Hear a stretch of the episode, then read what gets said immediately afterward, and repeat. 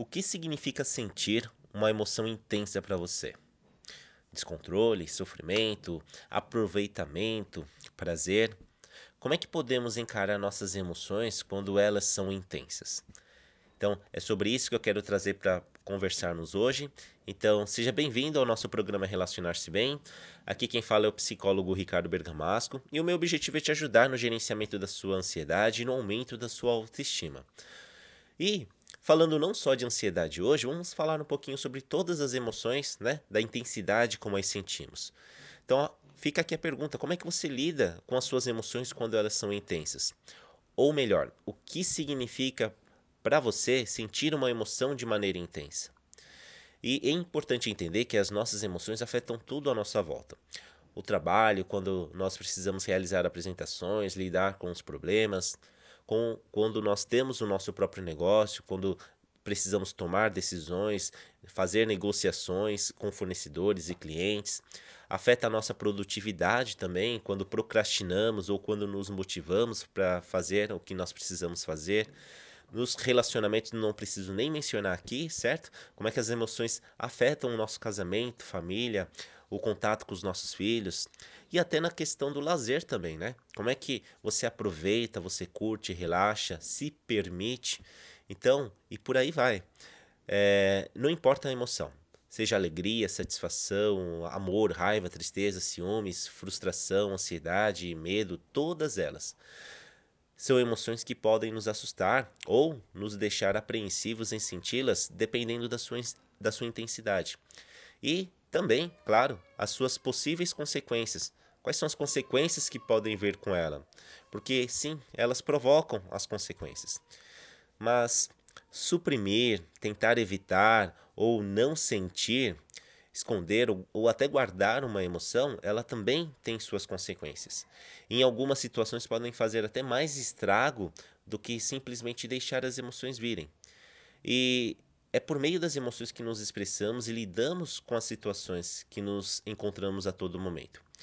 Então, é importante entender que entre sentir intensamente e suprimir uma emoção, há muitas outras estratégias e formas de lidar com elas que você pode aprender. Né? Nós não podemos ter apenas duas ferramentas que trabalham no extremo exposto, no, no, no extremo oposto de cada uma. Então a ideia é como é que eu posso trabalhar no meio dela, trabalhar o equilíbrio.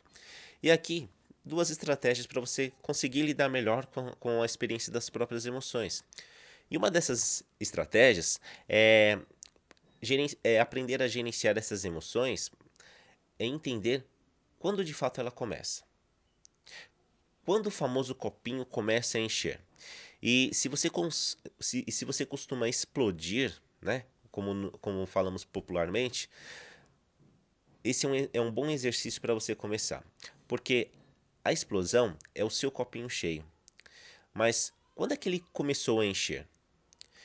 E se você tivesse prestado atenção no começo e feito alguma ação, será que teria sido é, mais fácil de gerenciar essa emoção do que foi agora com o copinho cheio?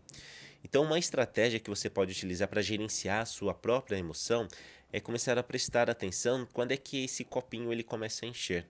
Não deixar que ele chegue a transbordar.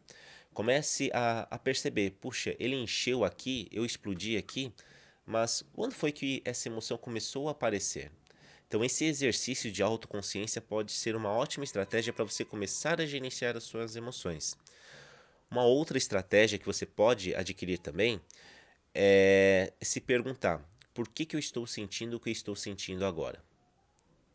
Às vezes ficamos tão no automático que às vezes nós nem entendemos direito porque estamos sentindo aquela emoção. E fazer esse processo investigativo pode ajudar não só a entender por quê, mas você estimula o seu lado racional, amenizando um pouquinho o lado emocional. É, e isso já pode fazer uma grande diferença. É como se você estivesse desligando o modo emocional e ativando o racional, amenizando um pouquinho a intensidade da emoção. Então, muitas vezes ficamos tão no automático, então fica aqui uma dica, uma outra estratégia também para você tentar lidar de uma forma equilibrada com essas emoções intensas. Por que, que eu estou sentindo? É claro que há emoções mais difíceis de lidar que outras, depende muito da sua história de vida, das suas experiências, mas o que eu gostaria de deixar aqui para você é que é possível aprender a lidar com elas, seja por conta própria ou com a ajuda profissional quando você realmente não está dando conta. Bom, então, resumidamente, falando sobre as duas estratégias, olhe para o seu copinho, quando é que ele começa a encher, não deixar encher de fato e se perguntar por que, que eu estou sentindo o que eu estou sentindo.